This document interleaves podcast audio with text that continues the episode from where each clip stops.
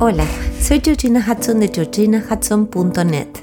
Este podcast ha sido concebido para acompañarte en el camino del autoconocimiento, la atención plena o el mindfulness, la compasión y para que podamos trazar juntos un mapa que nos ayude a alinear mente y corazón. El tema de hoy es la gratitud y cómo ésta eleva nuestra energía y favorece nuestro bienestar. Para más información sobre lo que hago y sobre mí, te invito a visitar mi web en www.georginahudson.net o mi cuenta de Instagram, Georgina Hudson G. Mi nombre, mi apellido y la G. Hola, hola, hola, ¿cómo estás hoy? Feliz semana. Qué increíble que estemos en diciembre, no lo puedo creer lo rápido que pasó este año. Y el jueves pasado fue acción de gracias. Eh, esto se festeja más en Estados Unidos, en algunas partes del mundo, ¿verdad? Pero no en España, justamente donde vivimos con mi familia. Como tenemos amigos norteamericanos, lo celebramos igual y les digo que lo celebramos con mucha alegría, me encanta. Ya es el tercer año que lo festejamos y me gusta esta idea de reunirse para dar gracias, ¿no? Pero la pregunta sería, ¿cuántas veces pausamos para dar las gracias el resto del año? No sé, pero la sensación que tengo es que nos cuesta mucho, ¿verdad? O al menos quiero poner en tensión esto que, se me viene a la cabeza cada vez que festejamos. Y, y, pienso también que nos concentramos obstinadamente en lo que no queremos y en lo que no tenemos, pero rara vez le dedicamos energía a lo que sí nos gusta y lo que ya gozamos se me ocurren muchas cosas, pero no nos detenemos a oler las flores o a mirar el cielo o a encontrar lo divino en la sonrisa ajena. Y también a sabernos palpitantes, que este corazón nuestro está vivo, ¿no? El doctor en neurociencias Rick Hanson, mi profesor al que le agradezco muchísimo en sintonía con este podcast, dice que el cerebro es como el teflón para las buenas experiencias porque no se adhieren a, nosotros. En cambio, las malas experiencias se adhieren al cerebro como el velcro. ¿Saben ese, ese material que, que, se pega? El cerebro no actúa así para arruinarnos la vida, sino para protegernos, porque este escanea la, la realidad buscando peligros e intentando evitarlos, porque su función realmente es mantenernos vivos, no ayudarnos a pasarla bien y a estar agradecidos. Es por eso que nos quedamos enganchados con lo que no nos gusta. Y aquí te pido que pienses en un jefe que te miró mal, o un hijo que lloró toda la noche, o un amante que se olvidó de tu aniversario o de su aniversario. Y lo que sí te gusta o lo que sí nos gusta, por ejemplo, un jefe que sí te tiene aprecio, o un hijo que está creciendo saludablemente, un amante que te cocina algo delicioso todos los días o de vez en cuando, eso sí que pasa desapercibido. Esto un poco para, para graficar lo que acabo de decir de que somos como el teflón para lo bueno y como el velcro para lo malo. Y eso sí, otra reflexión que se me viene a la cabeza, que no nos quiten lo que damos por sentado porque ahí se arma, así que lo notamos y cómo, ¿verdad? Por eso es importante entrenarnos en dar las gracias. El profesor Robert Emmons de la Universidad del Sur de California tiene un estudio muy famoso que se llama Correlaciones Neuronales de la Gratitud. En este estudio nos demuestra cómo la actitud de agradecer produce resultados positivos importantes. Por ejemplo, y aquí estoy citando eh, parte del estudio, la satisfacción, la vitalidad, la felicidad, la autoestima, el optimismo, la esperanza, la empatía con otros y los deseos de ofrecer apoyo emocional y tangible a otras personas. Miren qué maravilla todos los beneficios que trae en nuestro cerebro el ser agradecidos. Entonces, vivir agradecidos nos ayuda a ponernos en contacto, ya aquí estoy hablando yo, ¿eh? ya dejo de lado el profesor Emos, nos ayuda a ponernos en contacto con el presente, con el calor que experimenta el alma cuando alguien nos hace un favor o cuando sentimos bienestar gracias a otro aunque ese otro no lo sepa. Yo pienso en las personas, por ejemplo, que mantienen limpia mi ciudad. Y a mí me hace muy feliz y se lo agradezco, o el Señor que vigila mi edificio, que me hace sentir tranquila cuando mis hijos juegan fuera.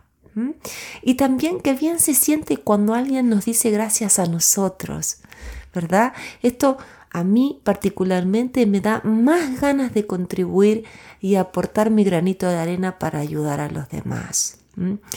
La gratitud nos hace más conscientes, más lúcidos, más conectados con algo más grande que nosotros mismos. En mi crianza me ayudaron a ponerle el nombre de Dios, pero le puedes decir universo, le puedes decir la energía universal, la inteligencia más grande que hay y hasta la fuente.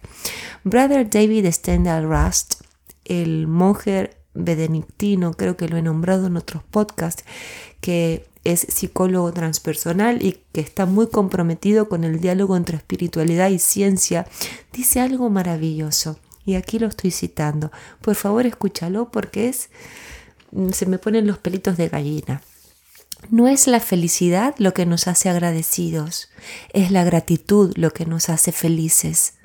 Todos conocemos personas que tienen todo lo necesario como para ser felices y sin embargo no lo son simplemente porque no están agradecidas por lo que tienen.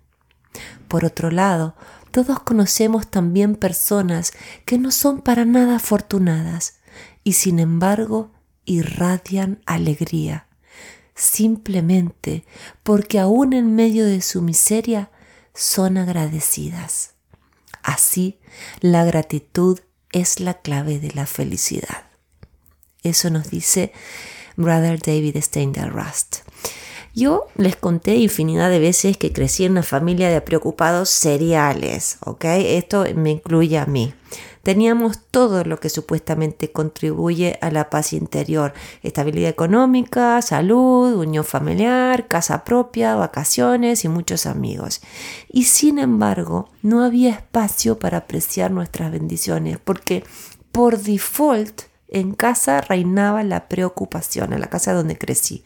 Preocupación por llegar a cumplir con todos nuestros quehaceres, preocupación por realizarlo bien, preocupación por estar saludables y preferiblemente delgados, ojo, preocupación por ser socialmente aceptados y la lista sigue y sigue y sigue, eh, sigue, perdón.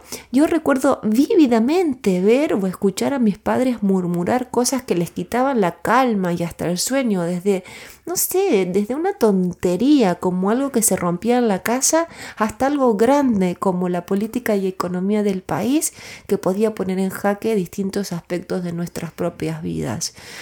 Y sinceramente no hay espacio para el agradecimiento cuando uno vive en estado de alerta o en un estado de hipervigilancia. No hay espacio ahí.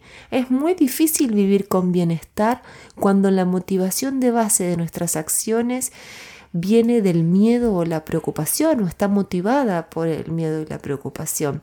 Yo les digo sinceramente, tuve que aprender a reprogramarme para vivir de adentro hacia afuera. Si me preguntan si fue fácil, les digo ya que no, que tuve que hacer un trabajo muy profundo.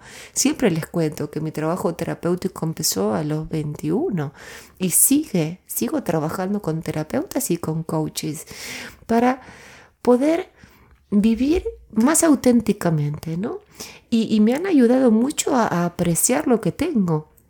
Entonces, los invito también a que puedan contemplar su experiencia y agradecerla en todos sus matices, no solo en los buenos. Yo sé que es difícil agradecer cuando algo malo nos sucede, pero al menos encontrar sosiego y lecciones en lo que nos pasa. Hay, momentos donde uno, por supuesto, no, no puede agradecer ciertas aberraciones, pero no estamos hablando de eso, estamos hablando de lo cotidiano. Y justamente porque en lo cotidiano vamos corriendo como unos locos, algo muy, fe, eh, muy efectivo y simple que nos enseña Brother David es tres pasos. Parar, mirar e ir. En parar dice realicemos una pausa. Yo le digo pausa sagrada, como le dice Tara Brack, mi profesora de mindfulness, a la que quiero tanto. Realizar una pausa sagrada en medio del ajetreo del día a día, en el que vamos corriendo sin pausar un momento, ¿no? Luego mirar, él dice que hay que observar lo que hay en nuestro interior y también en nuestro entorno, apreciando todo lo que tenemos por agradecer. Y terceramente, ir, seguir, volver al ruedo con atención plena. ¿Mm? También Brother David, si no recuerdo mal, dice, piensa todo lo bien que le puedes hacer a otro, ve y hazlo. ¿Mm? Es un ejercicio de mindfulness sencillo y fácil de poner en práctica. Entonces, vivir agradecidos es simple, pero tenemos que entrenarnos porque por default la mente no lo es. Y además, Vivir de esta manera nos motiva a ser mejores versiones de nosotros mismos. Les cuento una cosa, eh, como saben yo estudié en la Universidad de California, Berkeley, eh, estudié eh, inteligencia socioemocional, mindfulness, neurociencias, el rol de la empatía, de la autocompasión y en un estudio muy importante que realizaron con un montón de sujetos a quien entrevistaron, llegaron a la conclusión que la gratitud es una emoción inspiradora que impulsa a un individuo a actuar positivamente. Los investigadores concluyeron que ser agradecidos no solamente nos hace mejores personas, sino también nos ayuda a ser mejor en nuestras comunidades. La gratitud favorece cuatro cosas, de acuerdo a lo que dicen los investigadores.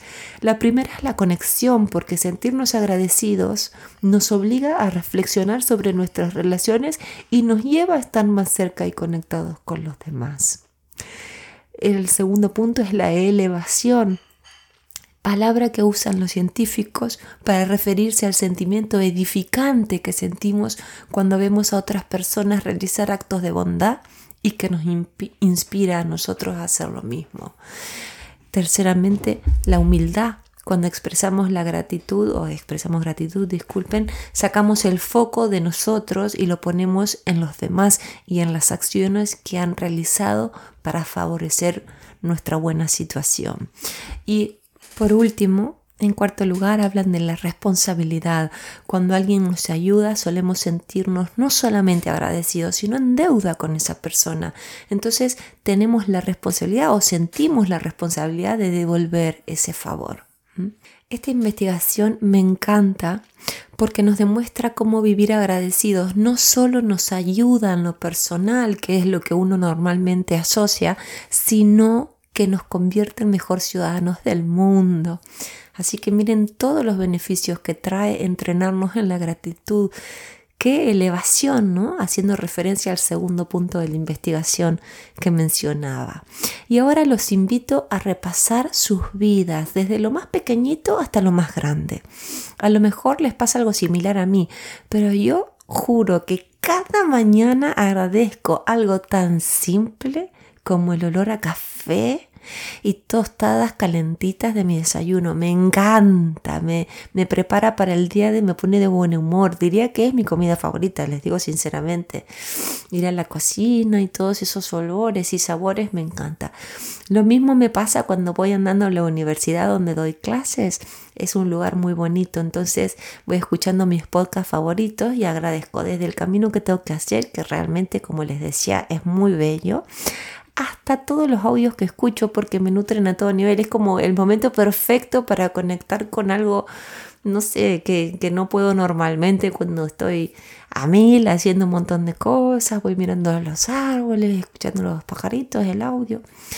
Y también me gusta tener gestos de gratitud con quienes me aman y cuidan también a mi familia.